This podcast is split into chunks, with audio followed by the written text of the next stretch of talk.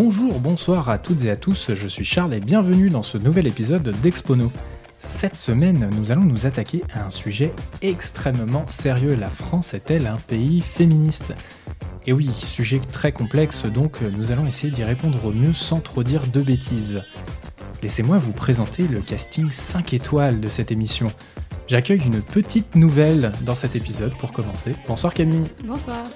Elle est devenue complètement accro à TikTok depuis sa dernière intervention chez nous. Bonsoir Chloé. Bonsoir.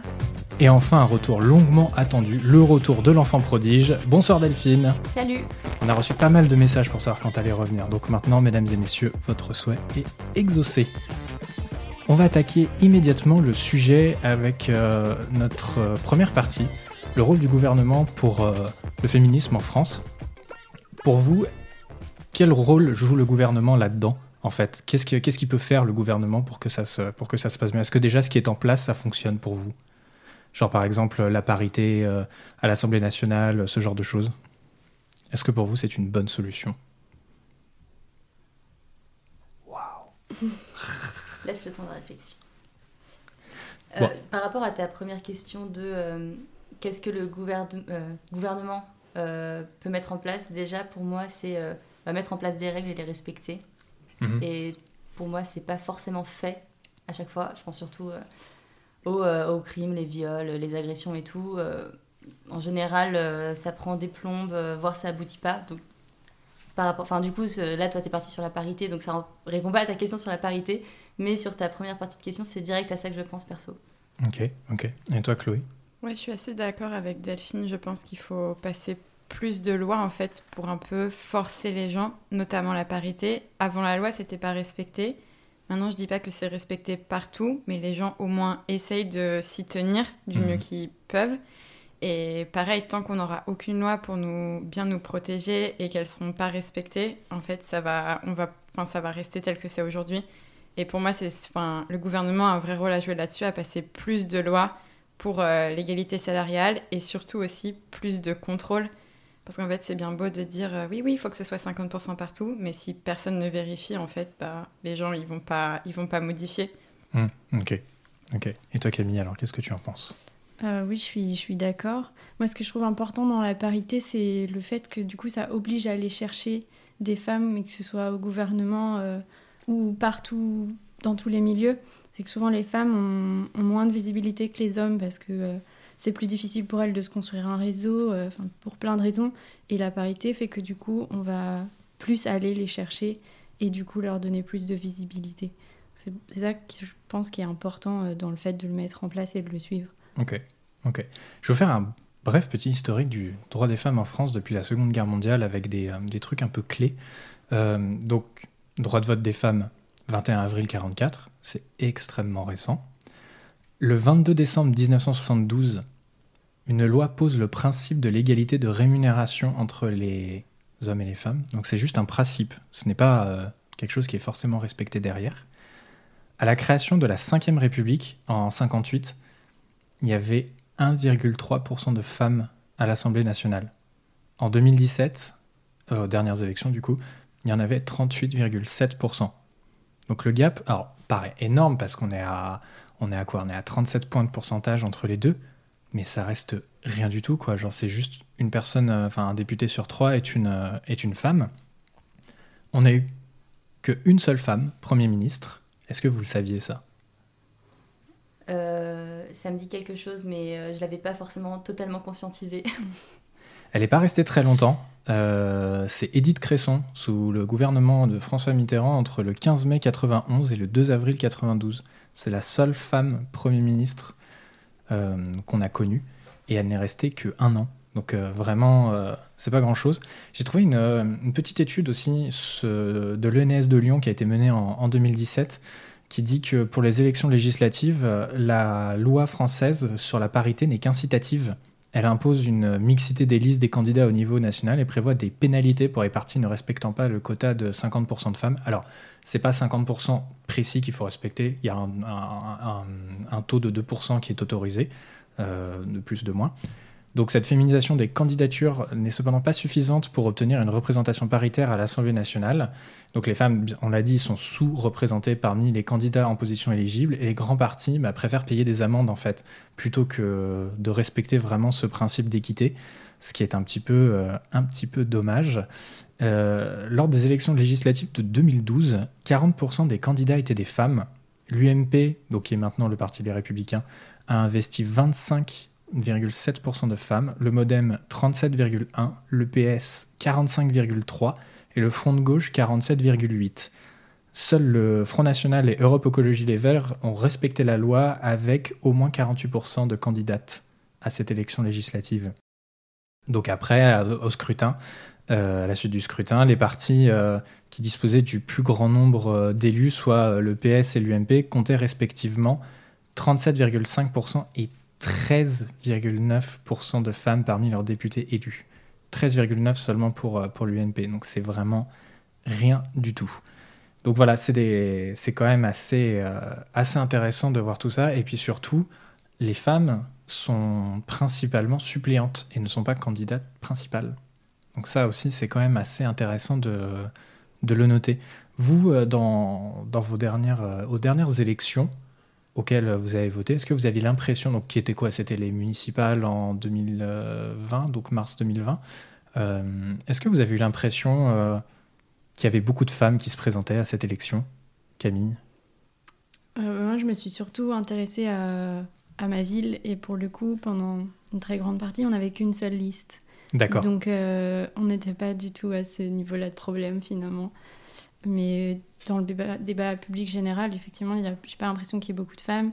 Et comme ce que tes chiffres montrent, euh, il y a aussi un problème de plafond de verre. Mmh. Et peut-être de fait que dans certains cas, les femmes sont plus des faire-valoir, de dire c'est bon, on a des femmes, mais euh, leur voix et les postes auxquels elles accèdent euh, sont finalement pas des postes importants et auxquels elles ont vraiment un impact. Oui, c'est ça. C'est il y a un côté un peu on donne, mais juste pour donner, c'est juste un os à ronger en fait qu'on va donner. Un peu, oui. Mmh. Et toi, Delphine euh, moi, j'ai pas été très très assidue sur euh, ces dernières élections. Je me sens pas ah, du tout, du tout légitime de répondre à cette question. Euh, mais dans la liste, ouais, mais après c'est, enfin, je, je rejoins euh, Camille, enfin vous deux d'ailleurs, sur le fait que, en général, quand il y a des femmes, en effet, ça fait un peu faire valoir de la liste quand même. Et c'est quand même souvent aussi en second plan. D'accord, d'accord. Et toi, Chloé? Alors moi pareil, j'ai pas trop regardé parce que j'étais dans une nouvelle ville et du coup je me suis plus intéressée au programme parce que du coup vu que je venais d'arriver, j'ai pas trop enfin les candidats, je les connaissais pas vu qu'il y avait un maire qui était je pense là depuis 10 15 ans, j'ai vraiment enfin j'ai plus regardé le programme mais c'est un peu enfin c'est un peu la même chose quand quand on regarde toutes les listes, ils ont quand même un peu malheureusement des caches des cases à cocher. Mmh. Euh, par exemple, il faut des jeunes, il faut représentants euh, près de diverses ethnies, etc. Et en fait, tu te demandes s'ils ont été pris vraiment pour leur conviction et leur parcours professionnel ou c'est juste ah bah il nous fallait deux jeunes parce que comme ça on va aller chercher des jeunes qui vont voter pour nous, on va prendre des vieux parce qu'il faut pareil et en fait euh, tu sais pas trop trop euh, pourquoi ils sont là et généralement c'est que la tête de liste qui explique un peu ses motivations. Mmh. Donc en fait les autres tu les vois tu les vois pas trop et donc tu sais pas tu sais pas vraiment qui est là euh, et pourquoi. D'accord, d'accord. Bah alors chez nous à Nantes c'est que tu es quand même assez assez surprenant, j'ai trouvé, parce que genre, euh, les quatre listes qui ont terminé première étaient toutes dirigées par des femmes. Euh, la première euh, par la maire actuelle, après on a eu Europe Écologie Les Verts, on a eu La République En Marche et les Républicains. je sais plus dans quel ordre exactement. Mais, et du coup, bon, bah, c'est toujours une maire qui est en place chez nous, mais c'était des femmes principalement qui étaient, qui étaient présentées et ça m'avait grandement surpris de voir autant de femmes candidates frontalement, en fait, je veux dire en tête de liste, qui soit vraiment la, figure de proue. Parce qu'avant, quand, j'habitais à, Boulogne, euh, il y avait très très peu de femmes parmi les principaux partis, c'était souvent des hommes. Après, bon, Boulogne, c'est une ville qui, est sous le même parti depuis extrêmement longtemps et qui n'est pas très réputée pour euh, laisser une grande place aux femmes euh, dans, dans leur administration. Donc, nécessairement, c'est toujours très surprenant quand tu te retrouves là-dedans. Et en fait, euh, aux élections municipales, il y a toujours beaucoup plus de femmes euh, que d'hommes, alors que parce que c'est un, c'est quelque chose de territorial. On se dit que voilà, c'est peut-être moins important entre guillemets. Par contre, dès qu'on atteint euh, des, des niveaux où effectivement bah, il y a plus un pouvoir de décision au niveau national. Donc par exemple les élections législatives, tout de suite le nombre de femmes présentes chute drastiquement et bah, c'est archi choquant je trouve en vrai. Enfin c'est quelque chose que je n'arrive pas du tout à, à comprendre et à, et à intégrer quoi. Mais ça, c'est aussi- une question hyper importante dans la parité. Et euh, par exemple, dans mon ancien cabinet de conseil, euh, que je porte très fort dans mon cœur, que je n'ai pas du tout envie de bitcher, mais euh, quand même, euh, ils annoncent 50%, euh, enfin, moite-moite, quoi, 50% de femmes, 50% d'hommes, Mhm. voire même peut-être un peu plus de femmes. Et c'est d'ailleurs euh, presque tous les cabinets à, à peu- à peu près pareil. Mais en fait, tu te rends compte qu'à partir du grade euh, manager, en fait, t'as plus de femmes. Et alors, Ouais. les partenaires, je t'en parle même pas, quoi. T'as euh, genre une femme sur euh, 20 personnes. Mhm. Donc, euh, il y a aussi. Enfin, la parité, c'est pas que le nombre, c'est aussi euh, bah, le poste, quoi. Ouais. C'est un peu basique hein, euh, de le dire, mais. euh, Enfin, ça, ça paraît quelque chose de basique, mais quand même, je trouve ça important parce que. Enfin, c'est comme c'est un chiffre qui est vachement mis en avant. Mhm. Tu rentres et après, tu vois qu'en fait, ok, il y a 50% de femmes, mais t'as surtout des juniors, euh, et après, euh, ça, junior, euh, allez, senior, et après, c'est terminé, quoi. D'accord, ok. C'est assez intéressant. Bon, je pense qu'on reviendra peut-être sur cette, sur cette partie un peu, un peu plus tard, dans notre, dans notre troisième, troisième point. Également, le 4 août 2014, il y a une loi extrêmement importante pour le féminisme en France qui a été votée. Donc c'est un projet de loi qui a été porté par Najat Vallaud-Belkacem, qui était ministre de l'Éducation nationale, si je dis pas de bêtises à ce moment-là. C'est la loi numéro 2014-873 du 4 août 2014 pour l'égalité réelle entre les femmes et les hommes. Bon, alors, c'est 76 articles pour légiférer sur l'égalité professionnelle, la lutte contre la précarité, la protection contre les violences, l'image des femmes dans les médias, la parité politique et dans le milieu social et professionnel, l'accès à l'avortement, enfin bref, énormément de choses. Cette loi, elle est essentielle parce que du coup, on parlait donc de l'accès politique des femmes euh, avec des amendes en cas de non-respect de cette parité euh, sur euh, la présentation de, enfin, sur les, quotas qui ne sont pas respectés. Et les, amendes ne sont pas très importantes, ne sont pas assez dissuasives. Là, les amendes ont été multipliées par deux. Et je crois que là, en, récemment, elles ont été même multipliées par quatre pour forcer vraiment les partis à présenter des femmes. Euh, c'est un peu tricky, je trouve, comme façon de faire, parce que effectivement, c'est cool de forcer les gens à aller chercher des femmes, mais il faut mieux aller chercher des femmes compétentes. C'est toujours ça le, vrai souci, quoi. C'est après, je pense que malheureusement, beaucoup de femmes se sont retrouvées dans la situation où elles se demandaient si elles étaient légitimes d'être là ou pas, si elles ont été prises là parce qu'elles étaient une femme ou c'est parce qu'elles étaient compétentes. Et en réalité, c'est ça dans beaucoup trop de milieux, je trouve. Et je trouve que la façon dont on exprime la parité en France n'est pas bonne à ce, niveau-là. Alors après, moi, c'est vrai que je suis moins touché, nécessairement. Euh, mais qu'est-ce que vous en pensez, vous? Est-ce que euh, vous pensez qu'on peut souffrir d'un défaut de... euh, Enfin, du syndrome de l'imposteur, quoi, quand on se retrouve dans ce genre de situation?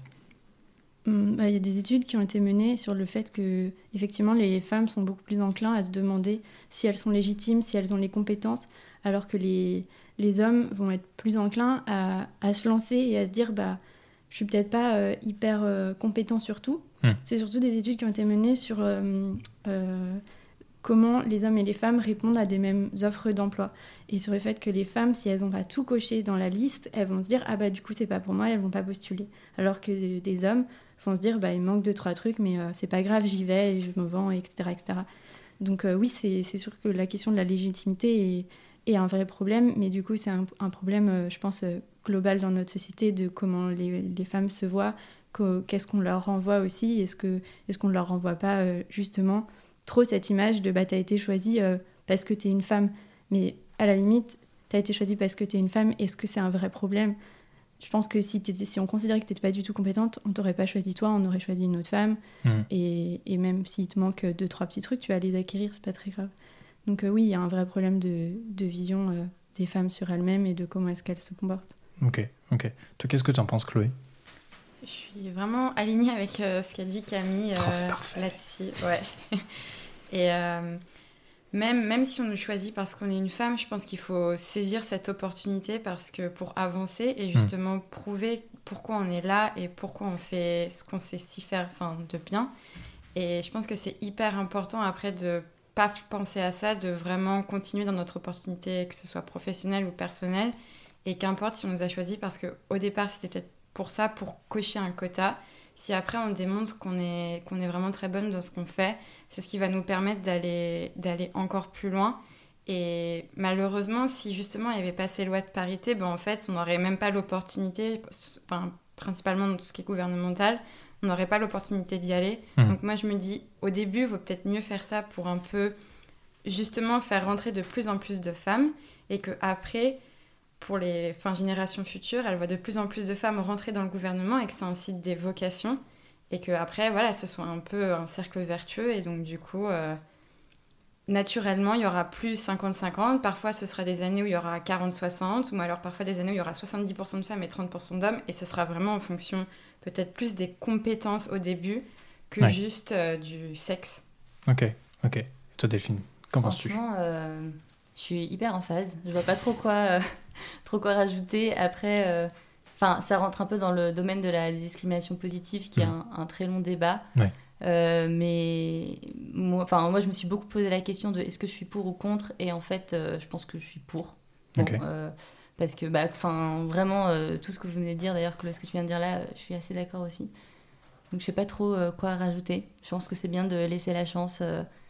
Euh, puis il y a toujours des gens pour râler que euh, ouais mais elle est moins compétente, euh, peut-être un peu moins et tout, mais enfin c'est pas comme si on embauchait pas aussi des hommes compétents, Ouais. incompétents pardon. Donc en fait ça, ça revient au même et euh, comme disait Camille au début, ça donne plus de visibilité et c'est très important. Donc euh, Ok, je trouve ça bien. cool. Il y a un truc qui m'a frappé quand j'ai lu cette loi. Alors, j'ai pas lu les 76 articles dans le détail, j'en ai lu une très grosse partie. Euh, mais euh, j'ai lu euh, sur Légifrance un résumé des mesures phares de cette, de cette loi.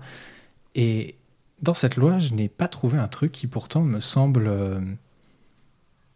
plus qu'essentiel, c'est capital de faire ça. Quelque chose qui oblige les commissariats dans la violence conjugale à prendre des plaintes.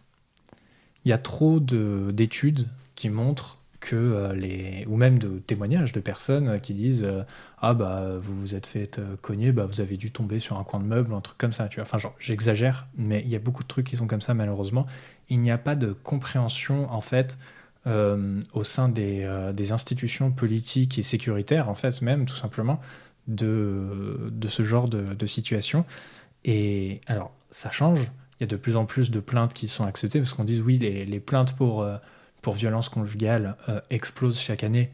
C'est pas qu'elles explosent, il y en a toujours autant, c'est juste qu'elles sont un peu plus acceptées ou alors que la parole des femmes se libère aussi, ce qui est vraiment très positif. Mais il y a trop de, trop de personnes qui refusent de prendre des plaintes parce qu'il n'y a pas de coup visible, parce que c'est que de la violence psychologique, mais ça reste de la violence euh, conjugale quand même. quoi. Et euh, à mon avis, c'est hyper important de légiférer là-dessus et de dire mais une plainte reste une plainte. Après, tu fais une enquête, tu vérifies si c'est vrai ou pas. Et ça reste ton taf de le, de le faire. quoi. Et je comprends pas pourquoi il n'y a pas plus de, de choses euh, à ce niveau-là. Vous, c'est quelque chose que vous aimeriez voir figurer dans un texte de loi, euh, ce genre de, ce genre de, Bah, oui. décision? Ouais. C'est, euh, enfin, moi, je savais même pas qu'il y en avait pas en fait. Enfin, pour moi, c'est tellement la base que. Mais par contre, en effet, euh, là, ça commence à tourner de plus en plus euh, tous les, toutes les problématiques par rapport aux plaintes. Euh, bah, D'ailleurs, il y avait une vidéo là, euh, Brut ou Combi- Combini, pardon, je sais plus lequel, mais d'une femme qui avait été agressée par un date Tinder ou je sais pas quoi, et elle allait aller au commissariat et elle a été mise en garde à vue. Voilà. Alors que c'était elle la victime. Je pense que euh, vous l'avez peut-être vu parce qu'elle a vraiment tourné partout. Mhm. Mais euh, typiquement, tu te dis, mais comment c'est possible, euh, ce genre de truc, quoi? Ok. Ok. Ouais, toi, Camille, aussi, t'aimerais bien voir ça figurer quand même dans un texte de loi. Enfin, genre quelque chose qui est écrit noir sur blanc. Parce que la police a pour principe de prendre des plaintes, tu vois, genre c'est son, c'est son boulot. Mais écrire noir sur blanc qu'une violence reste une violence. Mais encore une fois, enfin, désolé, mais c'est. Enfin, que ce soit écrit, c'est bien, mais il faut que ce soit respecté. Oui, oui, après, au faut, début, après, Enfin, faut le faire respecter, dire, moi, si c'est pour que ce soit dans un texte de loi et que derrière. euh, Enfin, c'est comme les pharmaciens euh, qui. euh, euh, certains qui veulent pas euh, donner de pilule de lendemain, des trucs comme ça. Enfin, il y a toujours des gens qui refusent dans tous les cas. Donc, euh, c'est aussi comment, si jamais tu as un refus, comment aussi tu peux le remonter, le faire remonter. Ça. Et, et que ce soit pris en compte aussi. Parce que tu peux Mhm. faire remonter et qu'il se passe rien derrière. Donc, enfin, le texte de loi, pour moi, c'est. C'est important, mais c'est plus. Limite, s'il n'y a pas de texte de loi, mais que les plaintes sont prises, moi, ça me va, tu vois. Ouais, non, non, clairement.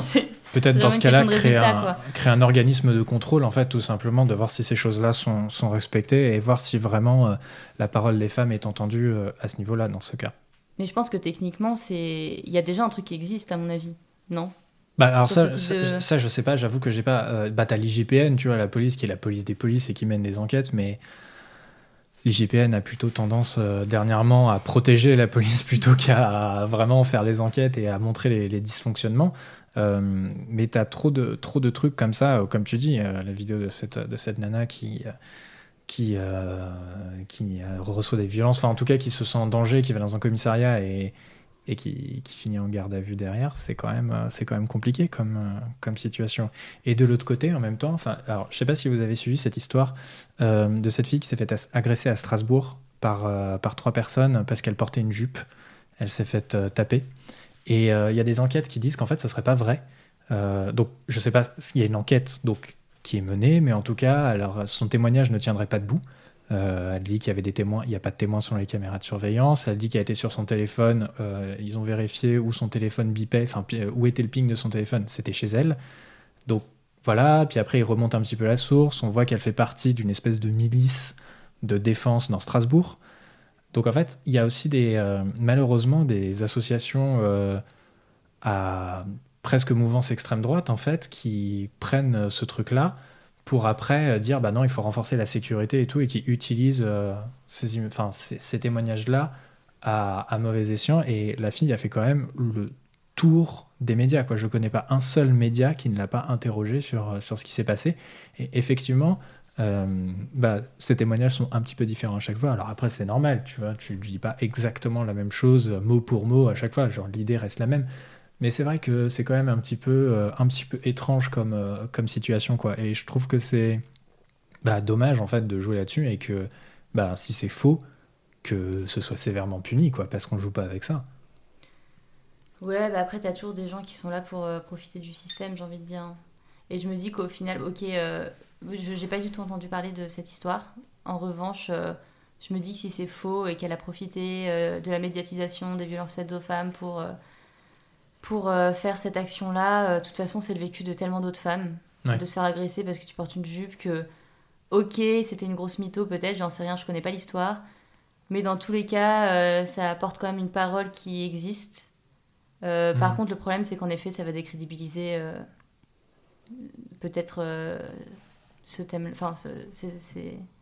Oui, les témoignages de personnes qui, euh, qui viennent dans un commissariat qui disent bonjour, je, me suis fait tabasser, quoi. Enfin, Ouais. Mais tu vois, euh, enfin, j'entends souvent. Enfin, c'est pas la première fois qu'on me donne le contre-exemple de ouais, mais il y a des mythos. Mais oui, il y a Oui. des mythos. Non, Enfin, évidemment qu'il y a des mythos. mais ils sont euh, surmédiatisés, en fait, c'est ça le, ça, véritable souci. c'est qu'on leur euh, accorde trop d'importance. ouais.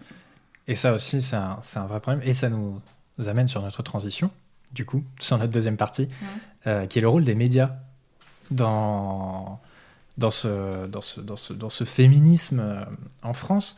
Euh, donc voilà, à, tout hasard, je lance des sujets, genre le woman bashing, la représentation des femmes sur des plateaux, les femmes connues dans les médias. C'est comment, comment, c'est, euh, comment ça se- c'est c'est représenté? Vous, Pour vous, vous trouvez qu'il y a suffisamment de femmes sur, euh, sur des plateaux télé, par exemple, genre qui présentent des JT, ce genre de choses, sur des chaînes importantes?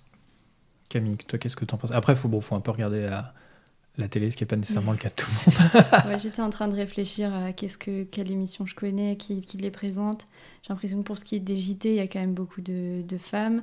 Euh, après, je me dis, c'est peut-être plus sur euh, les personnes considérées comme expertes dans leur domaine. Mhm. Là, ce sera peut-être plutôt des hommes, Ouais. Euh, même s'il y a quelques exceptions. en politique, j'ai l'impression notamment, là, j'ai des images, enfin des, des femmes qui me viennent en tête, j'ai pas leur nom, mais voilà. Après, j'ai l'impression que aussi tout ce qui est télévisuel, euh, c'est un peu un écran pour le reste.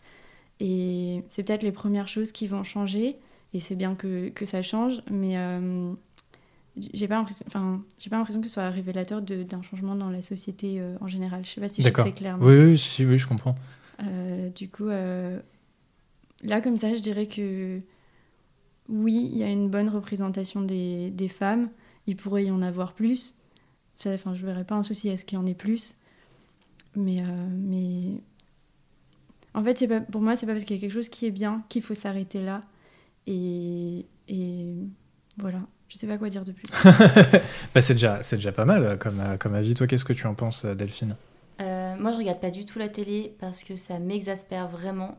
Par contre, euh, je suis d'accord avec Camille, les JT, je trouve, enfin, de loin, comme je regarde pas la télé, et je me- je m'informe plutôt avec euh, de la presse écrite, etc. J'ai quand même l'impression que les JT, ça va. Après, euh, j'ai l'impression que tous les jeux télévisés ou qui sont supposés euh, avoir de l'humour, c'est des hommes. Parce qu'une femme, c'est pas drôle. Enfin, Bah, non, enfin, je veux dire. bon. moi, j'ai jamais rigolé à une, une blague de femme, de toute Non. façon. Je trouve ça vraiment nul. Mais euh, du coup, euh, Enfin, moi, je me fais chier depuis qu'on est. Enfin, que je suis avec vous Ah trois, bah, en tout cas. clairement, c'est euh, l'enfer. On se marre bien hein, en ce moment. en plus. C'est un sujet propice à l'humour. Et euh, je réfléchis un peu aux autres, euh, aux autres types. euh, ouais, non, franchement, il y en a. J'ai l'impression que ouais, JT, ouais, mais le reste après, euh, peut-être pas trop. Encore une fois, je regarde pas trop la télé. Par contre, je trouve qu'aussi, je regarde aussi pas mal euh, de vidéos sur YouTube et les femmes sont quand même assez sous-représentées sur YouTube aussi, je trouve. Ouais. Dans l'humour aussi, même si ça commence à venir, mais genre t'as trois figures féminines qui font toutes les vidéos. Mais c'est ça. Euh, D'ailleurs, enfin, je pense qu'elles doivent bien s'accrocher parce que, en vrai, enfin, c'est vraiment, euh, je trouve que c'est vraiment un peu une reproduction de la télé sur ce, sur cet angle-là. Ouais. C'est un peu dommage. Ah, je vous invite à aller voir des commentaires sur les vidéos YouTube euh, de femmes Ah ouais, non, qui font des vidéos à caractère humoristique. C'est euh, un bon moment de détente en tout cas. Ouais. Non, je plaisante, c'est absolument atroce. Enfin, genre, t'as envie de foutre le feu à ton ordi, quoi. C'est l'enfer. Je, je, je comprends pas. euh, je, enfin, bon, bref, c'est- quelque chose qui me- qui m'exaspérera toujours.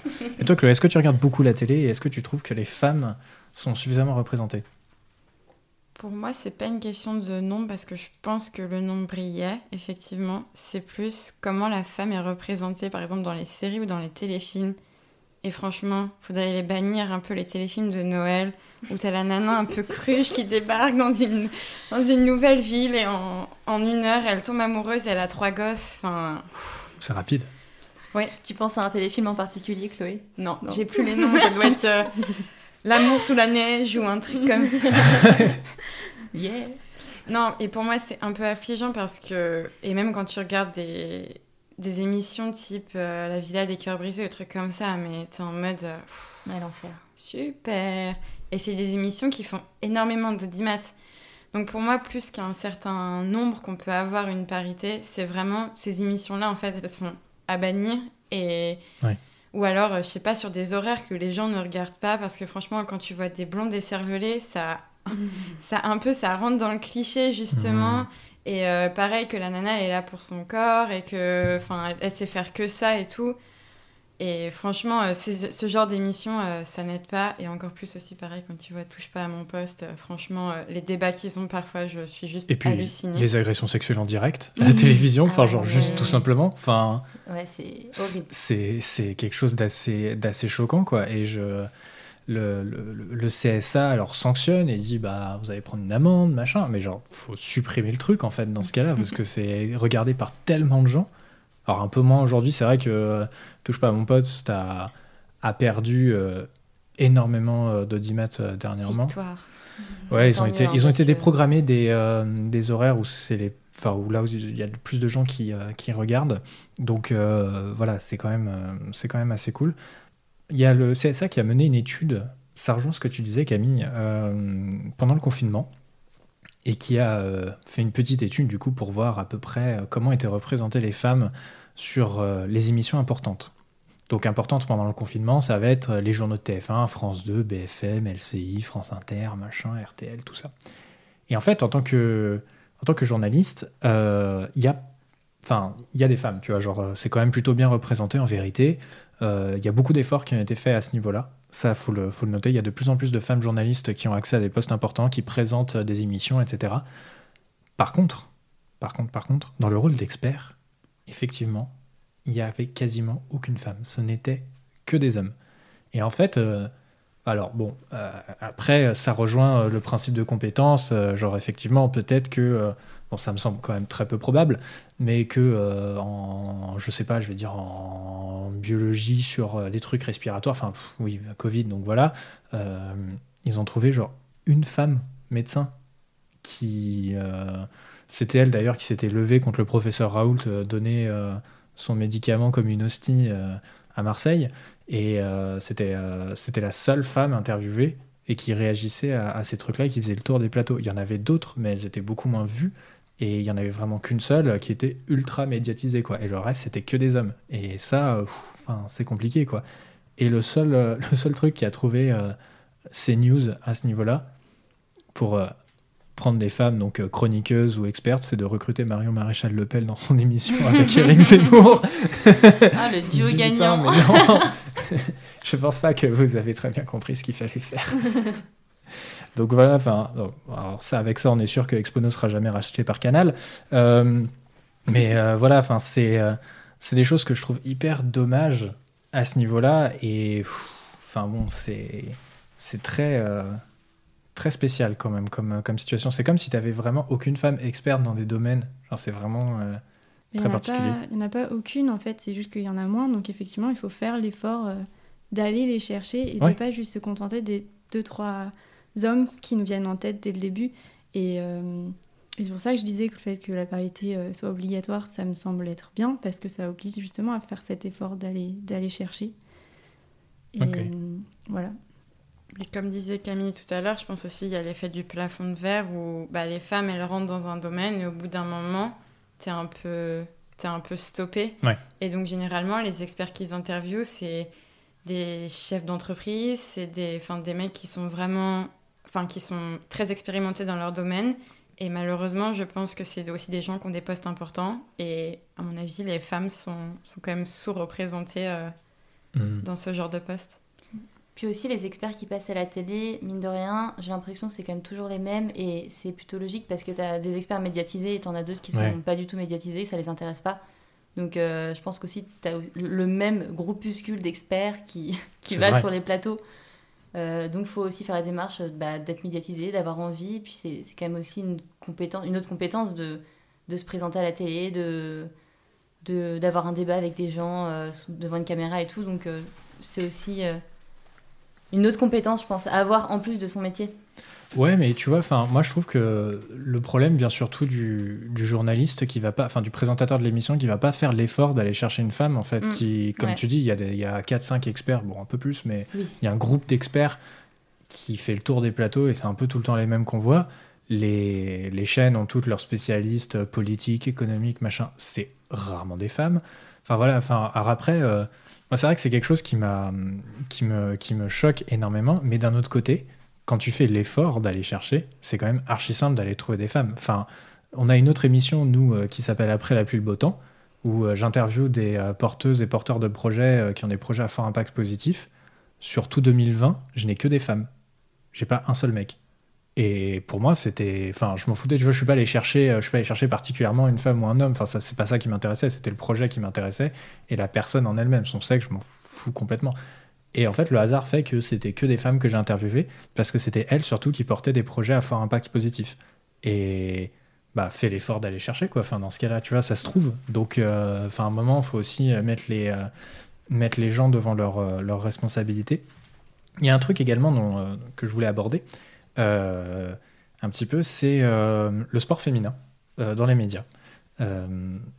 L'an dernier, il y a eu la Coupe du Monde de foot féminin en France. Les droits TV ont été payés par, par TF1. Est-ce que vous savez à combien ils se sont élevés? Aucune idée, mais je sens que ça va être un petit chiffre. Est-ce que vous voulez, vous voulez y jouer un petit peu à savoir à combien c'était? Attends, tu peux donner une référence, genre pour les hommes en général, c'est combien les droits TV si tu sais. Hein. C'est. Euh, non, j'ai pas les chiffres en tête, mais euh, je pense que c'est euh, dix fois plus, quoi. ouais, c'est forcément un million. Ah non, c'est plus qu'un million. Non, pour les hommes, c'est forcément un ah. million. Ah non, non, non, non, pour les hommes, c'est beaucoup plus. Enfin, vraiment, c'est. Non. Non, non, non, non, non. non, Bah, quoique, je serais pas étonnée en fait. on va dire 150 000. Non, non, non. Moi, je dirais 2 millions. Non, plus. Ah, quand même. Combien? 5 Non, plus. 10 10, ouais, tout à fait. C'était 10 millions d'euros. D'accord? Euh, Sachant que, en gros, euh, si vous voulez, euh, RMC Sport, si je dis pas de bêtises, a payé deux ou trois saisons de Ligue des Champions 300 millions d'euros. Ok. Voilà. Histoire de. Alors après, c'est des saisons, là, c'est vraiment sur un mois, tu vois. Mais bon, ça reste quand même un événement assez majeur et assez, assez télévisé. Quatre ans plus tôt, il y a eu une autre Coupe du Monde, parce que c'est tous les quatre ans. Euh, Est-ce que vous pouvez me dire à combien s'élevaient ces droits en, donc du coup en euh, 2015 3 millions. Non. Plus ou moins? Moins. Putain. 1 million. Un tout petit peu moins. Sérieux? Ouais, Tout le monde s'en 850 000 fichait euros. Totalement. 850 000 euros. On est passé en 4 ans de droits télé de 850 000 euros à 10 millions d'euros. Bon, c'est plutôt cool. C'est super bien. Tu déconnes, c'est trop bien. Enfin, vraiment. Ouais. Et euh, les femmes sont de plus en plus représentées dans le, dans le sport. Euh, c'est vrai que c'est le seul truc que je regarde moi à la, à la télé. Et il y a énormément de femmes qui dirigent des émissions sportives. Et elles sont hyper pointues dans ce qu'elles font. Et c'est trop bien, tu vois. Et il y a une vraie euh, tolérance à ce niveau-là. Genre, j'ai pas vu ou entendu de remarques sexistes euh, sur des à plateaux. l'antenne. Ouais. Non, mais à Ils l'antenne. font gaffe. Ouais, mais bon, alors là, là franchement, si tu crois qu'à l'antenne, il y en a qui se gênent, euh, t'en as quand même qui disent que les femmes devraient retourner à leur casserole euh, en plein direct, si tu veux. Donc, ouais, non, euh, bon. Mais d'un côté, tu dis qu'elles sont pointues, mais je me dis que pour arriver à animer une émission sportive, elles ont dû être 50 fois plus pointues que n'importe qui, rien que pour arriver là, quoi. ouais, il y en a qui sont. Enfin, c'est des, des bibles, en fait, hein, du, du football. Il y, y en a une qui est, pour moi, je pense, la, meilleure euh, journaliste sportif, euh, qui s'appelle Anne-Laure qui est maintenant sur la chaîne Téléfoot et qui était chez Beansport avant. Elle, je sais pas combien de langues elle parle, elle en parle 6 ou 7 couramment, je crois. Elle a vécu au Brésil, en Italie, elle euh, sait parler de football, de Formule 1, enfin de plein de, plein de sports différents. Et euh, elle est archi balèze et archi respectée dans le milieu. Et vraiment, tout le monde la connaît. Et voilà, et c'est que récemment qu'elle elle est, euh, elle a son émission, c'est elle qui présente, etc. Avant, elle était surtout sur le terrain et elle interviewait les joueurs. Et euh, tu vois, c'est quelque chose que je trouve euh, hyper encourageant parce que je vois trop peu de femmes journalistes sportifs. Et c'est dommage parce que souvent, le principal truc quand tu demandes à, à une femme qui fait du journalisme, euh, qu'elle voulait faire du sport et elle n'a pas fait, elle dit bah non, il y a trop de mecs et tout, c'est gênant, j'ai trop de remarques sexistes, etc. Effectivement, tout en bas de l'échelle, ouais, c'est la guerre et c'est la guerre pour tout le monde et tous les coups sont permis. Je dis pas que ce sont des choses qu'il faut faire, mais tous les coups sont permis, quoi. Donc euh, nécessairement, il y a des mecs qui en abusent. Mais quand on atteint certaines sphères, quand même un peu plus élevées, c'est vrai qu'il y a de plus en plus de femmes. Il y a d'anciennes joueuses de foot aussi, euh, pro, qui sont consultantes, qui sont aussi, euh, je trouve, assez pertinentes, qui parlent très bien, beaucoup mieux que la plupart des footballeurs euh, qui se reconvertissent en consultants derrière, ou enfin franchement ça vole pas très haut. La roue tourne va tourner. Voilà, la retourne va Le retourner. fameux. Euh, il n'est pas encore consultant, mais ouf, putain, s'il le devient, ça va devenir, ça va devenir compliqué. Après, j'espère juste que. Parce que là, la Coupe du Monde, c'était quand même féminine, elle était quand même en France. Donc il y avait exact, aussi. il y a cet enjeu-là. Il y a cet enjeu-là. Dans 4 ans, je sais pas dans quel pays ce sera, mais j'espère juste Je que ça pas. va pas retomber parce que là, elles ont l'Euro l'année prochaine. Mm. Et malheureusement, les matchs, ils sont pas sur TF1 comme ceux des hommes, ils sont sur W9.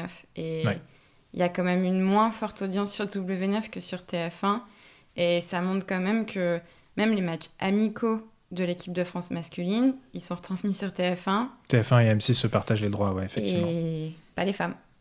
Donc, Euh, les femmes, euh, il y en euh, En tout cas, ah, pas sur les six chaînes principales. Enfin, c'est c'est très rare. Il y en a eu du coup un tout petit peu en Ouais. amont de la Coupe du, de la coupe du Monde. Effectivement, exact. Il y a eu toute la Coupe du Monde et il y a eu vraiment, parce que quand. Je crois qu'elles étaient- elles sont allées jusqu'à quart de finale Quart de finale éliminé Contre, 1-0 euh, contre les États-Unis. contre ouais. les États-Unis. Euh, il y a eu vraiment un fort engouement derrière.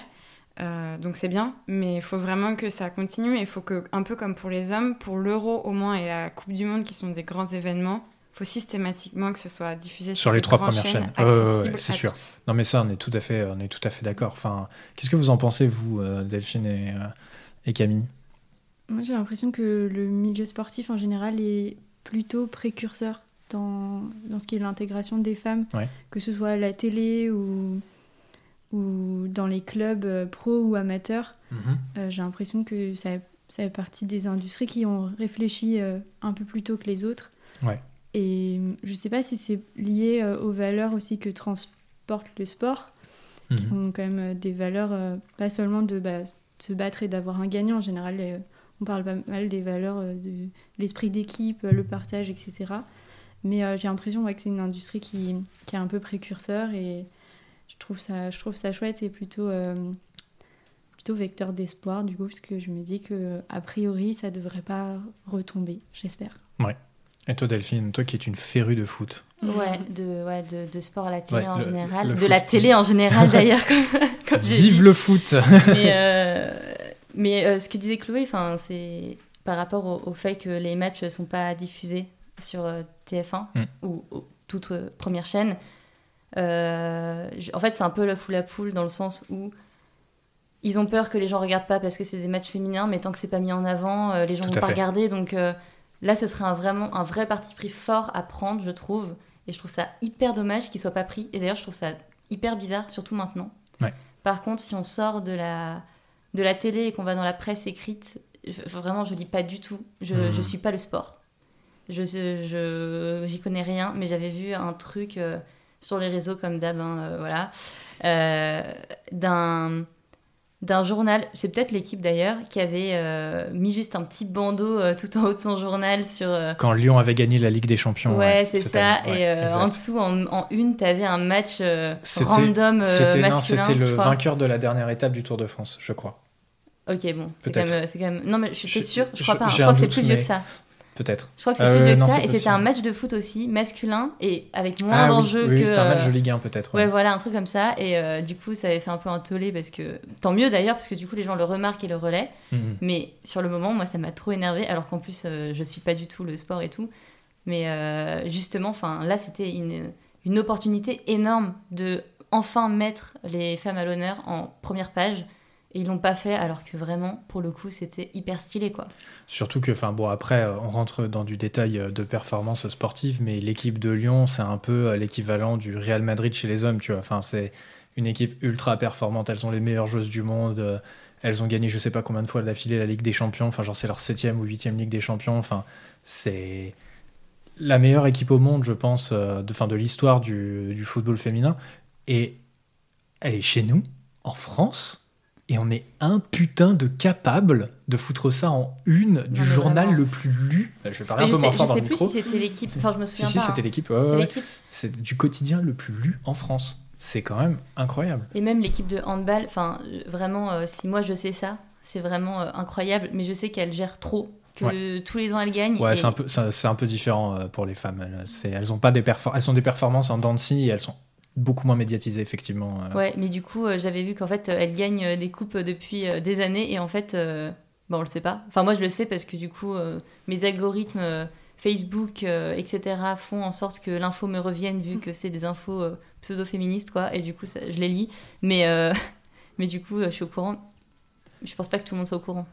Non, effectivement. Bon, après, elles, euh, elles performent plutôt bien. Elles gagnent pas tout le temps, mais effectivement, euh, les femmes performent plutôt bien sur, euh, sur le handball, mais dans beaucoup de sports également. Enfin, je trouve que le sport féminin en France, globalement, est plutôt d'un bon niveau.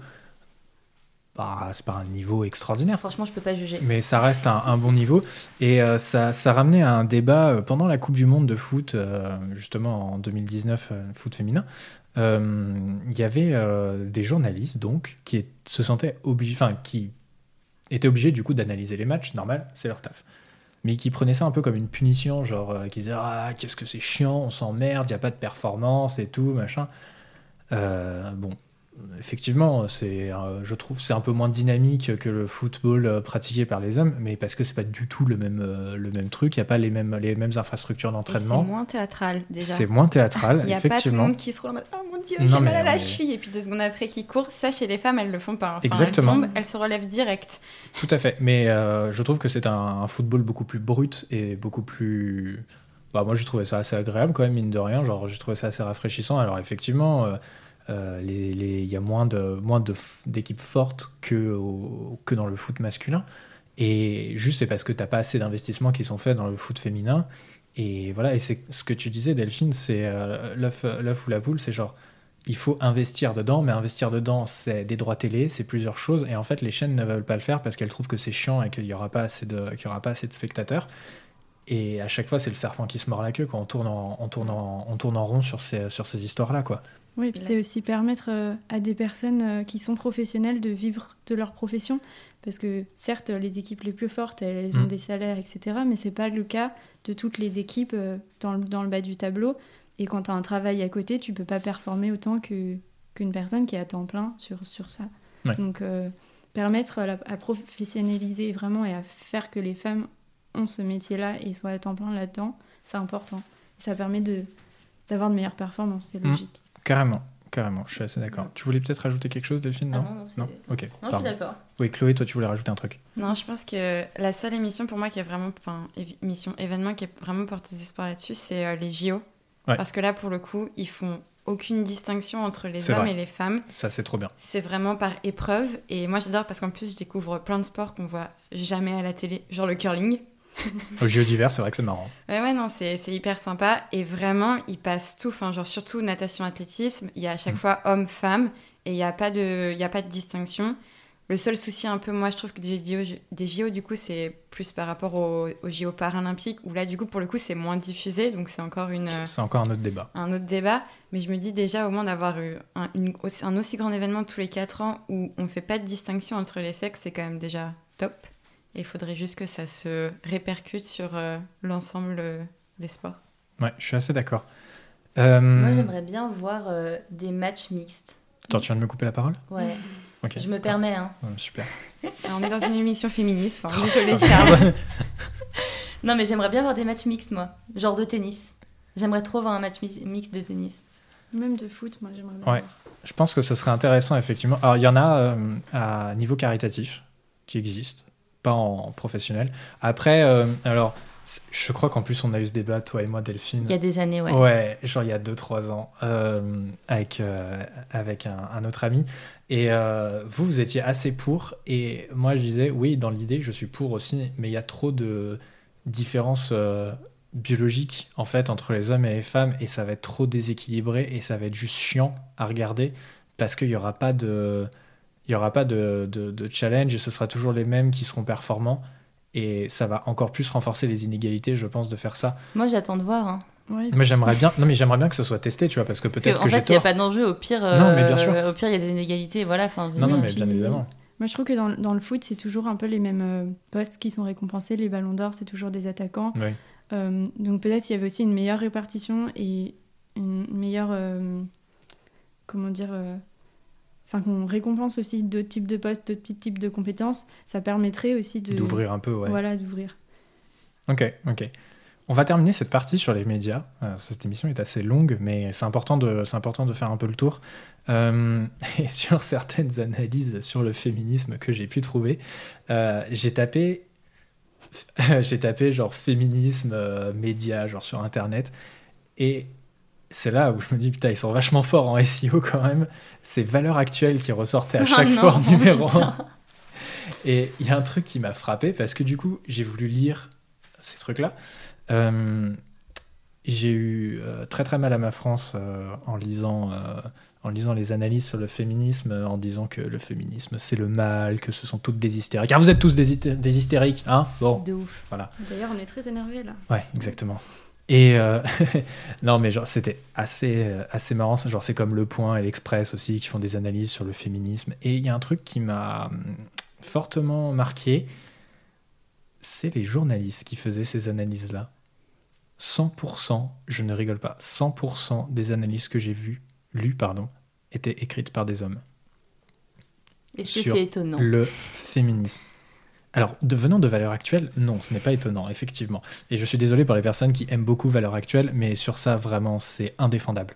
Euh, que des hommes, qui en plus, quand tu te renseignes un petit peu, ont le profil typique du, ce qu'on dit beaucoup, le homme blanc, cisgenre, euh, hétérosexuel, 50 ans, voilà. Enfin, c'est la bon- définition du mansplaining. C'est comme quand tu as des hommes qui nous expliquent euh, sur nos règles ou des choses comme ça. Et là, c'est en mode Ok, alors tu veux m'expliquer comment mettre un tampon aussi Ça se passe comment Vas-y, vas-y, accroupis-toi, on te regarde. Exactement, c'est exactement ça. Euh, Il y a énormément de mansplaining écrit. En disant, Eh, vous vous rendez compte, vous êtes toutes des hystériques, et regardez la chance que vous avez, on est tellement tolérants, vous avez le droit de voter. Eh, Là, je t'ai tenu la porte. Tu dois être contente. C'est exactement ça. Et euh, enfin, c'est archi fatigant quoi, de, de lire ça. Et ça m'a ça m'a fait marrer, c'était pour la petite anecdote. Non, par contre, euh, c'est ce qui m'a donné aussi euh, l'idée de faire euh, cette émission et de la faire, de la faire un peu maintenant. C'est qu'au moment d'enregistrer cette émission, il n'y a pas très longtemps est sorti un sondage euh, IFOP. Est-ce que vous savez. Marianne euh, Oui, tout à Oui. fait. Les vêtements des Yeah, on adore. Alors, pour respecter exactement pour que les parce que c'est un sondage qui a fait énormément parler. Donc c'est une étude IFOP pour Marianne réalisée par un questionnaire auto-administré en ligne du 18 au 21 septembre 2020 auprès d'un échantillon de 2027 personnes représentatives de la population âgée de 18 ans et plus résidant en France métropolitaine. Voilà. Donc il y a eu seulement 2027 personnes qui ont été interrogées sur des questions Franchement, ça fait. euh, 2027 extrêmement importantes et qui vont faire vraiment avancer notre société, qui est, pour les Français, qu'est-ce qu'une tenue correcte pour une fille au lycée Euh, J'ai Là aussi, j'ai eu un peu mal à ma France, je dois dire, euh, parce que j'ai lu cette étude en entier, là je l'ai sous les yeux. Euh, C'est... Je sais pas comment, comment vous, vous dire ça poliment, en réalité, tellement ça m'a choqué de voir ça. Euh, par contre, j'ai fait une, une petite analyse donc, pour avoir un, un- truc assez objectif. Euh, dans les faits, en fait, on peut reprocher beaucoup de choses à ce sondage, c'est vrai. Juste son existence, en fait. Mais c'est quand même hyper intéressant d'avoir ce sondage-là aussi pour savoir un petit peu euh, où se situe l'opinion de certaines personnes. Et en fait, tu peux. Donc, du coup, tu as des caractéristiques des personnes qui ressortent, des caractéristiques sociologiques. Et ces caractéristiques-là ces caractéristiques-là sont quand même assez intéressantes parce que la typologie des majorités des personnes souhaitant interdire euh, des tenues euh, particulières au lycée est quand même assez, c'est, assez spécifique. À chaque fois, ce sont des femmes qui souhaitent le plus les interdictions. Euh, certains profils se regroupent un petit peu. Ce sont des personnes religieuses pratiquantes, principalement catholiques et musulmanes, du parti, enfin sympathisant plutôt du parti Les Républicains et habitant dans des zones assez rurales. Alors à égalité presque avec Paris en réalité. Paris et zone rurale et ayant plus de 65 ans. J'ai trouvé ça assez, euh, assez révélateur, sachant que... Ah oui, alors on va peut-être repasser un petit peu sur les tenues qui étaient présentées pour voir à quel point c'était choquant. Il y avait la tenue du no-bras. Alors, pour expliquer un petit peu, selon l'étude, c'est un haut sans soutien-gorge au travers duquel la pointe des tétons est visible. Il y a levé le haut avec un décolleté plongeant, le crop top, donc c'est un t-shirt laissant apparaître le nombril, ou un t-shirt ou, débardeur laissant apparaître les bretelles du soutien-gorge. Notre cher euh, philosophe euh, Alain Finkielkraut, euh, qu'on adore tous, a dit que lui, euh, voir une fille à moitié dénudée comme ça, eh ben, ça l'empêchait de se concentrer. Alors je sais plus exactement quelle était sa citation, sa citation exacte, mais bon voilà, l'idée reste la même. Vous, qu'est-ce que ça vous a inspiré, ce sondage? Je sais pas si vous l'avez lu en entier, mais juste l'idée du sondage, qu'est-ce que ça vous inspire? Toi, Chloé Déjà, moi, le gros problème, c'est que dans ces cas-là, il faut faire un sondage sur les vêtements pour les hommes, les lycéens. Juste le fait de le faire chez les femmes, ça montre de base qu'il y a un problème parce que ça veut dire qu'on sexualise le corps des adolescentes, mais pas des adolescents. Mais enfin, ça ne marche pas. Et puis, ce qui m'a beaucoup fait rire aussi, c'est les petits pictos, où, encore une fois, ce sont. euh, Enfin, les dessins qui sont représentés, c'est une poitrine très généreuse et où on voit bien toutes les formes, etc. Sauf qu'il y a. Oh putain, oui, c'est vrai, j'avais pas fait gaffe.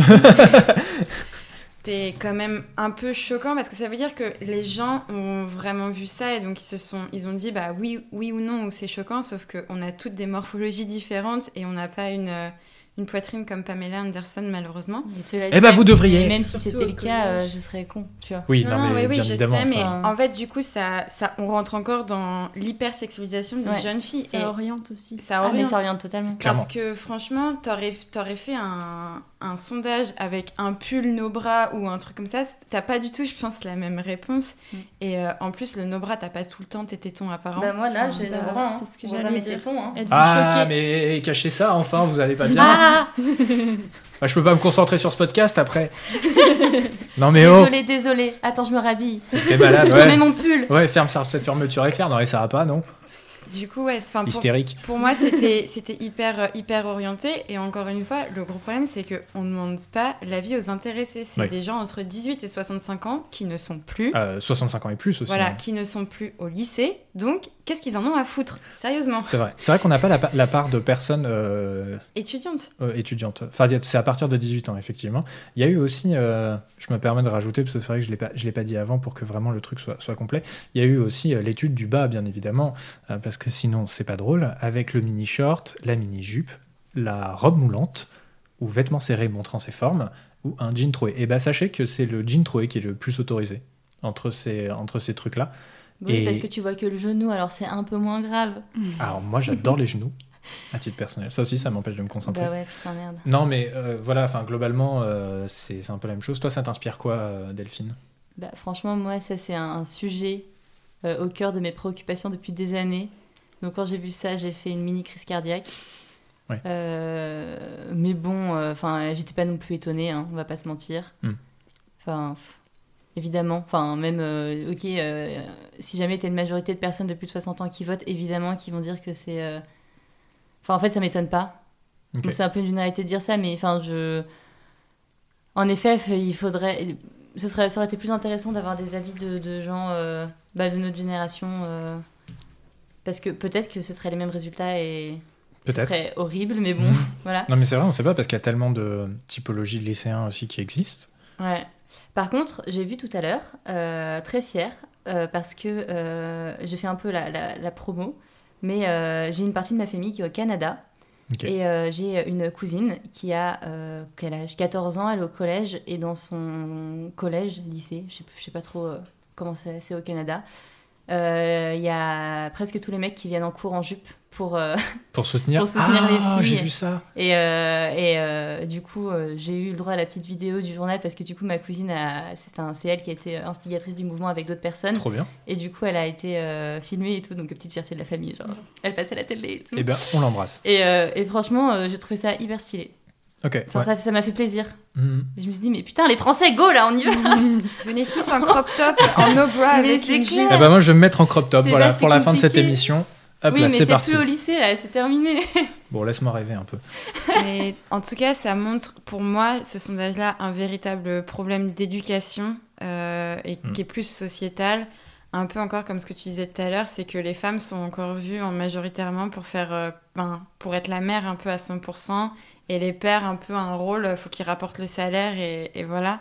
Et ça se voit notamment sur euh, le congé paternité, où tout le monde a récemment vu du coup Ouais. que ça passait à 28 jours et tout le monde a dit Oh, victoire mais en fait quand tu regardes dans les petites lignes c'est que 7 jours obligatoires sur les 28 et 7 jours c'est rien et franchement quand j'ai vu ça ça m'a limite ça ne sert à rien en fait de passer cette loi là parce que comme la société ne va ne va pas changer c'est un peu ce qu'on disait sur la parité tant qu'on n'oblige pas les gens à prendre un mois deux mois trois mois les gens ne les prendront pas et il y avait déjà des sociétés qui étaient interviewées pendant ça et qui m'ont dit euh, ben en fait, euh, moi je pourrais pas parce que prendre un intérimaire pour un mois, vous comprenez, c'est compliqué et tout. Mais en fait, c'est en mode juste le mec a un enfant, donc euh, laisse-le laisse -le partir.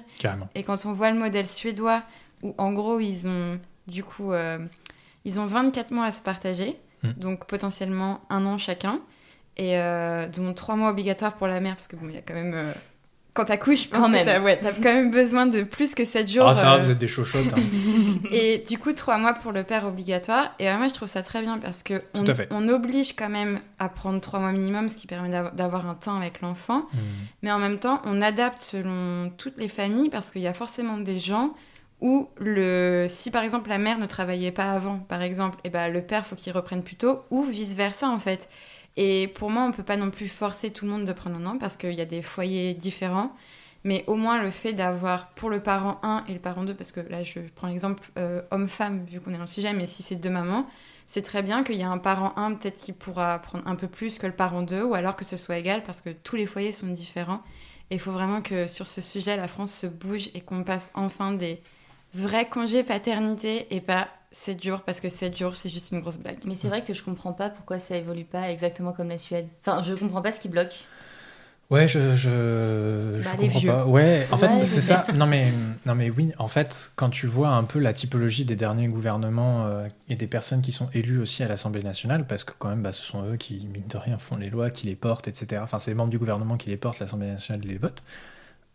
Euh, tu vois, les, représentations, euh, les personnes qui sont plutôt contre, généralement, euh, sont, bon, bah, je vais les stigmatiser, je vais me faire défoncer certainement derrière, mais c'est des personnes qui vont voter les républicains particulièrement, parce que c'est très libéral, libéral économiquement, mais beaucoup moins, beaucoup moins socialement, et des mesures sociales, ils les votent pas tellement, voilà.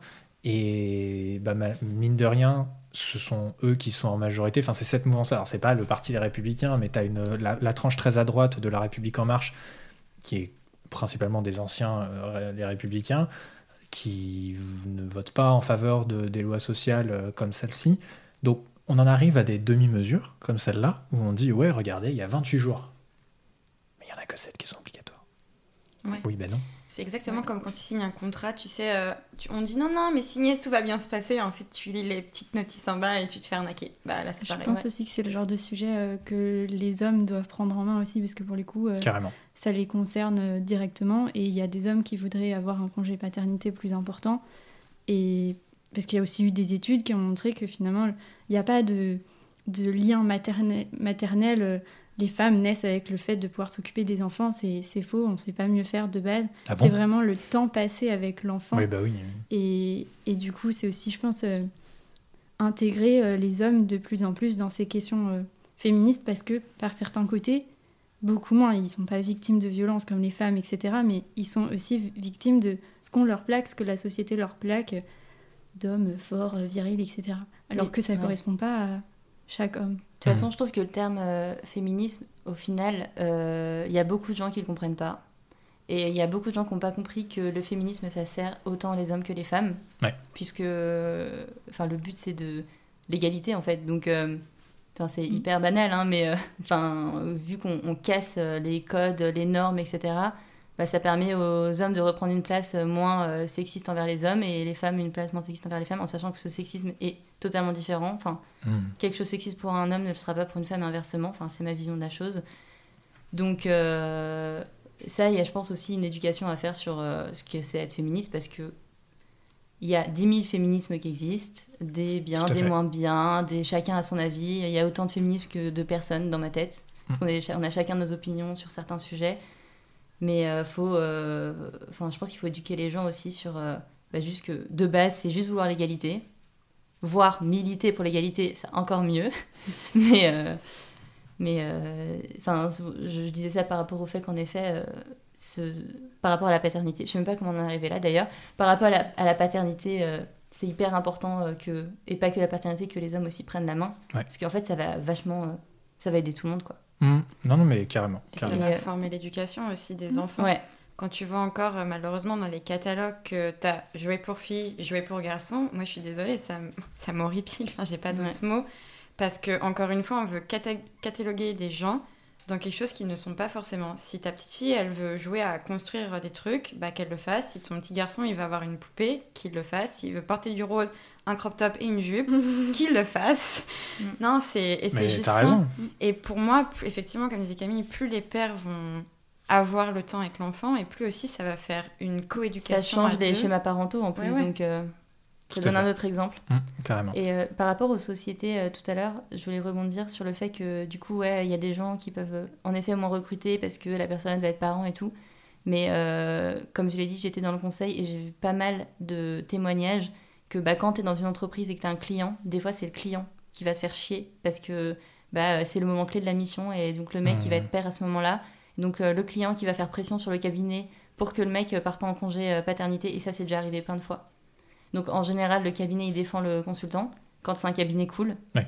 Euh, quand c'est un cabinet pas cool, c'est genre euh, ton gosse je m'en fous tu restes dans ta mission quoi. Ah, C'est enfin c'est horrible. C'est complètement dingue. Ouais.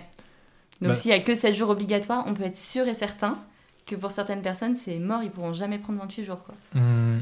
Il y a plein de boîtes qui vont refuser, ça c'est clair. Ouais. Parce qu'ils pourront dire, bah, ce qui est obligatoire c'est 7 jours, et on a besoin de toi dans 7 jours, donc euh, tu te démerdes quoi. Enfin, Enfin, je veux dire son enfant ça vient quand même au second plan non? Bah ouais. C'est pas très important. L'argent la- c'est plus important dans la vie.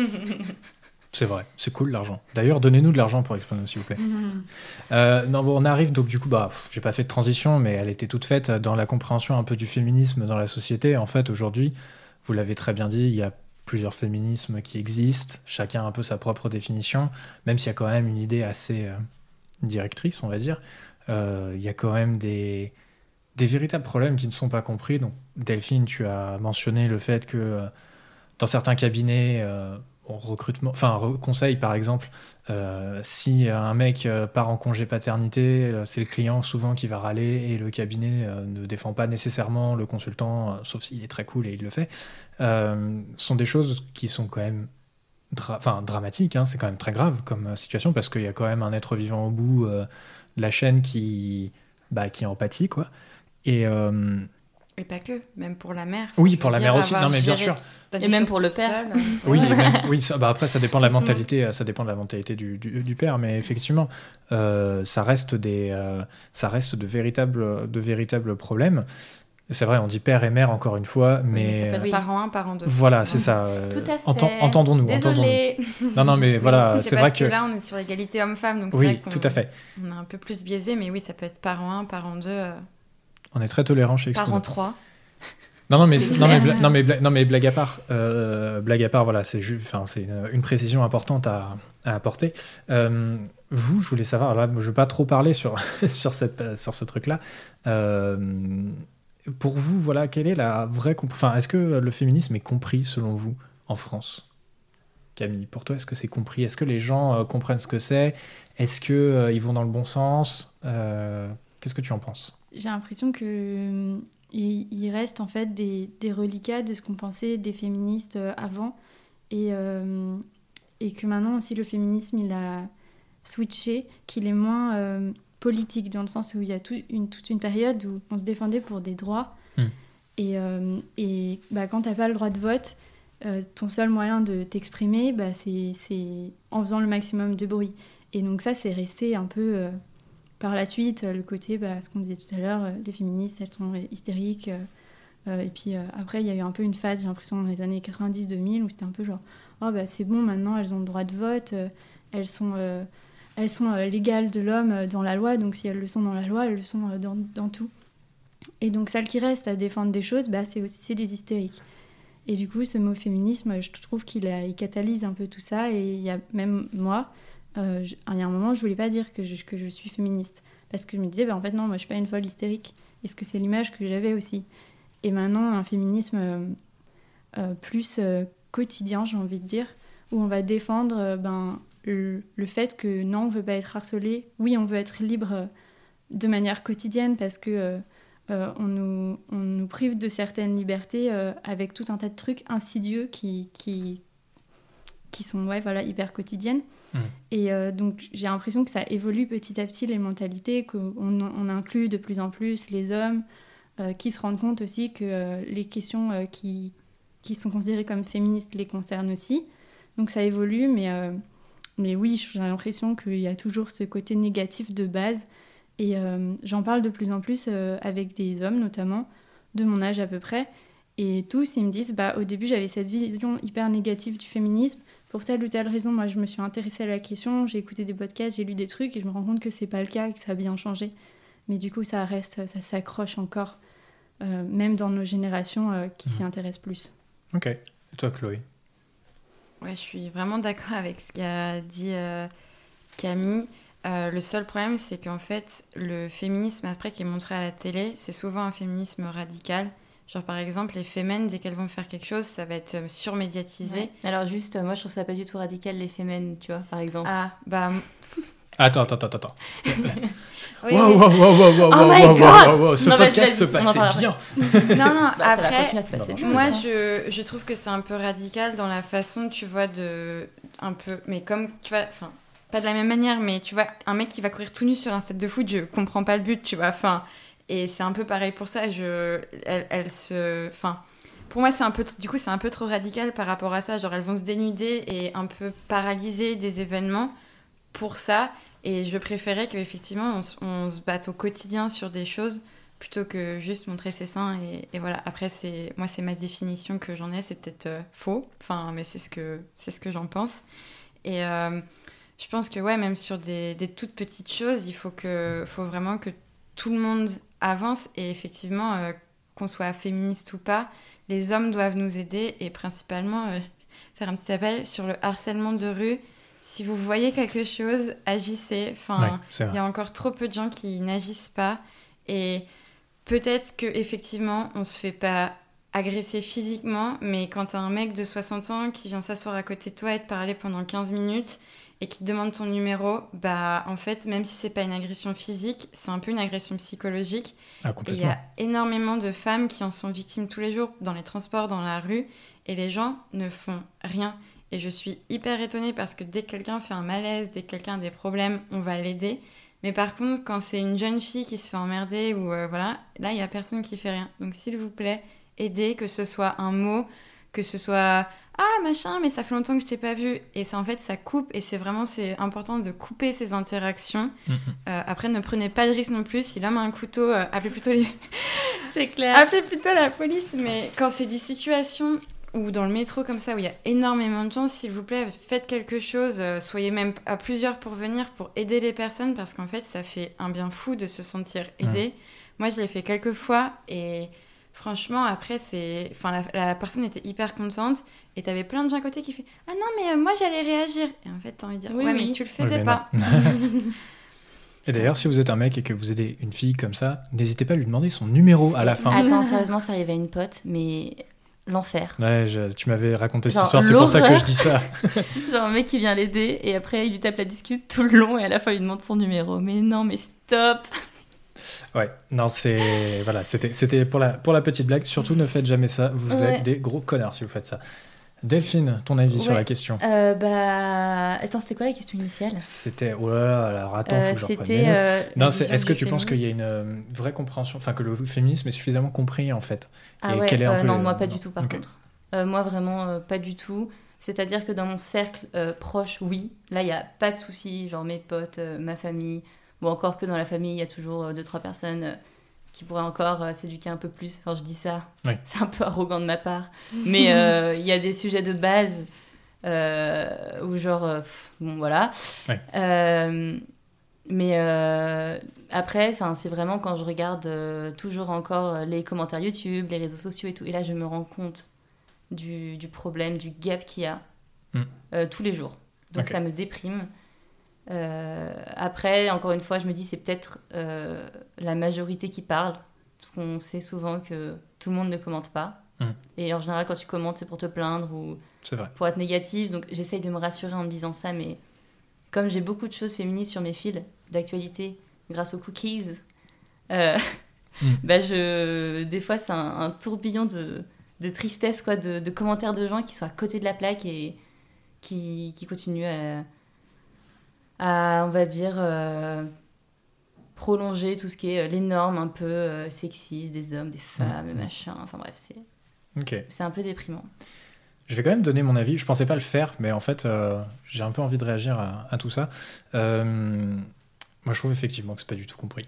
Euh, qu'il y a un énorme, euh, un énorme, euh, il y a beaucoup de choses à faire. Il y a eu des progrès, ça c'est indéniable. Beaucoup, beaucoup, beaucoup de progrès, mais c'est trop peu. Il faut en faire encore plus. Et en fait, on se satisfait beaucoup trop vite des progrès qui ont été faits. Et ça, c'est vraiment très grave, par contre. Euh, pour beaucoup de, beaucoup de choses. Alors après, c'est quelque chose qui n'engage que moi, qui ne vous engage pas vous, qui n'engage pas les autres personnes qui interviennent sur Expono, bien évidemment. Mais par exemple, euh, nominer quelqu'un qui, a une enquête pour viol au gouvernement, euh, pardon, que se passe-t-il? Nommer son avocat ministre de la Justice, euh, il y a un problème. Genre, juste ça, c'est un très très mauvais message envoyé, même si le type euh, a été disculpé parce que en fait, il aurait versé de l'argent pour le silence, machin. Enfin bref, je sais pas. euh, il a été blanchi et tout. Ok, pas de problème. Il reste innocent, mais quand même, il est visé. Il y a eu des enquêtes qui ont été faites. C'est pas le mec le plus réputé pour la volonté de faire du, fin, de la bienveillance, etc. Donc, enfin, voilà, c'est hum, beaucoup de choses comme ça que je trouve que je trouve assez assez problématiques euh, au niveau institutionnel, en fait, tout simplement. Euh, même au niveau sécuritaire, en fait, tu vois, les préfets, c'est très peu des femmes. Enfin, voilà, il y a beaucoup de choses. Je pense que la France se porterait beaucoup mieux s'il y avait un peu plus de femmes euh, à, à ces, postes-là. Euh, également, euh, un, petit, un petit point sur les réseaux sociaux. Tu en parlais, Delphine. Je suis catastrophé, vraiment. Je vois pas d'autres pas d'autres- trucs. Y a, on en parlait dans l'épisode euh, 1 de notre saison 2 avec euh, les réseaux sociaux où euh, j'ai parlé rapidement des Nershi, donc qui sont des groupes pour faire des mèmes euh, sur Internet sur un sujet commun. Il y avait un Nershi qui s'appelait Nershi de même de meuf où il n'y avait que des femmes qui étaient dessus, enfin que des filles. Et ce Nershi a été supprimé parce que en fait, voilà, il y a des mecs pas très contents d'être exclus qui du coup se retrouvent de l'autre côté et se disent putain c'est chiant d'être exclu et du coup bah là, je suis pas content mais je vais exprimer mon mécontentement beaucoup plus fortement et du coup euh, ils ont signalé massivement certains postes et les postes ont été le groupe a sauté Ça, c'est une chose. Mais même pendant que le groupe était encore là, je voyais beaucoup trop de mecs sur, ces, euh, sur d'autres nurshi qui euh, discriminaient complètement euh, le nurshi de même de meufs en disant ouais, de toute façon c'est des féministes hystériques, euh, c'est des connasses, euh, c'est des meufs qui t'allument et qui font rien derrière. Enfin tu vois ce genre de ce genre de truc est absolument dans la bienveillance la plus Les totale à chaque fois. adore. Et, et en fait, euh, moi, j'en viens à me poser beaucoup de questions sur euh, moi-même après, derrière, en me disant putain, mais est-ce que moi j'ai un bon comportement vis-à-vis de ça? Enfin, tu vois, après, tu te poses beaucoup de questions. tu dis, Il y a trop que de tu mecs. portes des crop tops du coup? Bah, j'ai voulu me mettre en crop top, mais Delphine m'a dit non. Alors, euh, Ça va Ah non, tu peux, il n'y a pas de problème. Je t'en prie, vas-y. cool. Alors, je vais finir en crop top. Ah, c'est très très radiophonique hein, ce qui est en train de se passer. Ouais, c'est clair. si vous voulez voir mon nombril, allez sur Instagram. Euh, non, je plaisante. Mais euh, voilà, il y a beaucoup, de, beaucoup trop de choses qui ne vont pas à ce niveau-là. Et enfin, moi, je trouve ça hyper déprimant qu'il n'y ait pas assez d'efforts. Alors après, on va me dire, oui, mais regarde, dans tel pays, c'est encore pire, dans tel pays, c'est encore pire. Je, je m'en fous des autres pays. Enfin, j'habite pas dans ces pays-là. Genre, ils font, ce, enfin, ils font ce qu'ils veulent. Non, bah, eux aussi, ils doivent faire des efforts, bien évidemment. Mais genre là, ce qui nous intéresse, c'est vraiment euh, chez nous. Genre, c'est balayer devant sa porte avant de, avant d'aller chercher la merde ailleurs, quoi. Et là, euh, enfin, vraiment, il y a beaucoup trop de choses qui vont pas et c'est vraiment très, très embêtant. Euh, tu parlais du harcèlement de rue, Chloé. Depuis le confinement, le nombre de harcèlements a explosé. Genre, c'est encore pire. Euh, Bah, pendant le- ces deux derniers jours, deux fois. hein, bah, voilà. Enfin, c'est c'est ridicule. enfin, c'est chiant, quoi. Pendant, pendant le confinement, il y avait des infirmières qui se faisaient harceler quand elles sortaient de l'hôpital. Parce que comme il n'y avait plus de flics, dans la... il n'y avait plus personne. Il y a- rien. Elles se faisaient euh, harceler dans le métro, à la sortie de l'hôpital. Il y en a euh, qui ne voulaient plus sortir de l'hosto pour rentrer chez elles parce qu'elles avaient peur de Ah. se faire agresser. Enfin, c'est vraiment... euh, Bon, voilà, c'est des trucs qui sont très très sérieux. Donc, on a essayé d'aborder tous ces sujets-là de la manière euh, la plus objective possible. Oui, tu voulais rajouter un truc, Chloé? Ouais, je veux juste dire parce que les gens ont toujours l'impression que les nanas qui se font harceler, on parle souvent de la tenue en mode ah elles avaient une jupe, elles avaient des talons, mais alors ça c'est un- une idée fausse parce que moi je me fais harceler même quand je suis en jogging en train de courir. Donc je suis en train de transpirer, je suis dégueulasse et je me fais quand même harceler. Je me suis déjà fait plusieurs fois klaxonner, une fois on m'avait suivi dans le bas de Boulogne et tout aussi, donc c'est très grave. Et la tenue n'a rien à voir, c'est juste que quand il y a des personnes qui ont des idées malsaines, elles vont aller jusqu'au bout que tu portes une jupe, Ouais. un pantalon, un crop top, pas un crop top, enfin tout ce qu'on veut. Et donc faut enlever un peu cette idée perçue de ah parce que elle s'est forcément fait harceler parce qu'elle avait une jupe, c'est faux. On se fait harceler tout le temps, euh, quel que soit l'endroit, l'heure, le moment. Enfin moi j'ai plein d'exemples. Et si vous demandez aux femmes de vos entourages, malheureusement les gens ont au moins tout le temps un exemple qui leur est arrivé et donc il faut que ça s'arrête. Et d'ailleurs, par rapport aux tenues, il y avait une, euh, un mec qui avait fait une expo photo là-dessus. Mais il y a des années, mais je pense que ça se retrouve très vite sur Internet. Euh, c'était une expo anglaise, je crois. Euh, Le, le titre, c'était euh, ce que je portais quand euh, je me suis fait violer. Mm. Et c'était bah, des vêtements classiques, quoi. Enfin, ouais, exactement. Oui. Si vous n'êtes pas convaincu, allez Ouais. voir. Ouais. Vous serez convaincu. Non, c'est des, des genres de happening euh, comme ça aussi, euh, de, de groupes d'une vingtaine de femmes qui se posent dans la rue avec des panneaux. Bah, j'ai été Oui. violée et Mm. dans la tenue dans laquelle elles ont été Mm. violées. Il y a beaucoup de trucs. Mais... Il y, a, Effectivement. il y a souvent des actions qui ont l'air d'avoir du mal à impacter les gens. Mais parce qu'elles sont pas relayées. Enfin, ou trop peu en tout cas. J'ai l'impression aussi que le côté euh, not all men est hyper, euh, hyper présent euh, chez les gens et qu'ils comprennent pas en fait qu'on qu'on leur qu'on demande Que pas, eux en- individuellement. Oui, euh, voilà, et qu'on c'est sont pas parce que eux n'ont pas cette expérience-là qu'elle n'existe pas. Bien sûr. Et à un moment, on demande juste euh, de l'écoute et qu'on dise genre, ok, très bien, je te comprends, t'as vé- t'as vécu ça. Et, euh, et je pense que si on faisait tous ça aussi, euh, chacun individuellement, de se dire, bah, quand on parle d'un truc, euh, ben, on peut pas por- forcément parler de toi individuellement, mais Mm. aussi, peut-être que si toi, t'as l'impression que ça te concerne pas, de réfléchir à est-ce que ça te concerne pas vraiment. Parce que je pense aussi que ce qui se passe chez les hommes, c'est qu'il y a des choses qui sont tellement internalisées dans nos normes et dans notre sociabilisation qui font qu'ils ne se rendent pas compte euh, que, que ce qu'ils font, c'est pas normal en fait. Mmh. Et ça devrait tout à pas fait. être fait. Il y avait une très bonne pub télé là-dessus pour justement euh, un peu empêcher tout ce qui était violence conjugale et, et viol, où en fait on voit un jeune homme qui est au lycée avec euh, quelqu'un d'autre. Et euh, en gros, le, le deuxième mec fait un peu une vanne sexiste, etc. Genre en mode euh, ouais, j'ai couché avec elle, enfin bref, voilà. Et on voit cet homme-là, enfin, on voit le, du coup l'homme qui n'a rien dit en mode bon, allez, je rigole, même si c'est pas drôle, je rigole. Et on voit cet homme-là des années plus tard avec des enfants, dont une fille. Et en fait, tu suis l'histoire et en fait, c'est, tu vois que son pote de lycée finit par euh, violer sa fille. Et en mode, peut-être que si à l'époque, tu avais dit quelque chose, tu avais fait quelque chose en disant non, c'est pas bien de traiter les gens comme ça, c'est, enfin, faut pas faire ça. Et eh bah, ça se serait pas passé. Et je pense qu'effectivement, c'est ce dont parle Camille. Il faut faire des petits pas pour que les mentalités évoluent. Et si c'est juste arrêter quelqu'un qui fait chier une personne dans la rue, bah, c'est déjà pas mal. Clairement. Mais déjà entre potes, hein. Mm. Ouais. Quand il y en a un qui fait une blague déplacée, euh, tant pis si t'es le lourd qui est pas drôle, hein, mais tu fais une réflexion et tant mm. pis. Hein. Mm. Et dans, vraiment dans son cercle proche, même dans, dans son couple, euh, se questionner. Euh, parce qu'il y a même des femmes qui, qui se rendent pas compte qu'elles ont été violées.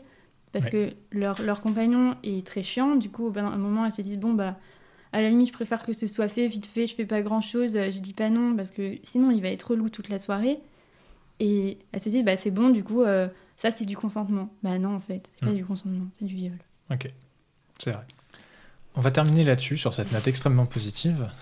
T'as compris maintenant, Charles, tu dégages. En plus, quand, je suis, en train, quand je suis en train de penser au générique qu'on a, qui est un peu funky et tout. si, tu veux, j'ai enfin, si j'ai le droit, au pire, tu couperas au montage. Vas-y, vas-y. Euh, si euh, vous voulez vous instruire de manière plus positive, surtout si vous êtes un, enfin même si vous êtes une femme, mais si vous êtes un homme, ça vous concerne un peu plus. Il y a le podcast Les couilles sur la table qui mm. se concentre sur les questions de masculinité et qui font énormément réfléchir de manière euh, positive. Très bien, c'est noté. Eh ben, allez écouter ça du coup, les amis. On va terminer cette émission euh, sur ça. C'est un peu plus positif, effectivement. je, transpire un peu moins en, imaginant le, le montage à faire. Euh, bah donc du coup c'est la fin de cette émission. Merci à vous trois d'être venus. C'était très chouette euh, de vous recevoir et de parler de ce sujet vraiment très très sérieux dans la bonne humeur. On a essayé de pas trop dire de bêtises. Euh, j'espère que c'est assez cohérent ce qu'on dit et que voilà. N'hésitez pas à m'envoyer des messages si jamais il y a un sujet qui vous paraît faux, un truc qui a été dit faux. Enfin, on est beaucoup sur le fact-checking derrière parce qu'on dit des trucs dans le podcast, on, vérifie nos sources, etc. Enfin, euh, moi, j'essaie vraiment de faire ça au maximum. Euh, et, c'est vrai que parfois, c'est un petit peu compliqué. Donc, si jamais vous vous rendez compte de quelque chose qui n'est pas vrai ou quoi, n'hésitez pas à me le dire. Si cet épisode vous a plu, laissez-nous 5 étoiles avec un petit commentaire sur Apple Podcast. Également, abonnez-vous au podcast sur votre plateforme de streaming préférée. C'est très important parce que cela permet de nous faire remonter dans les classements. On est aussi présent sur YouTube, la chaîne s'appelle Podcast Expono. Bien sûr, suivez-nous sur Facebook et Twitter pour des ressources complémentaires et Instagram pour les coulisses de l'émission. On se dit à bientôt pour un prochain épisode. Au revoir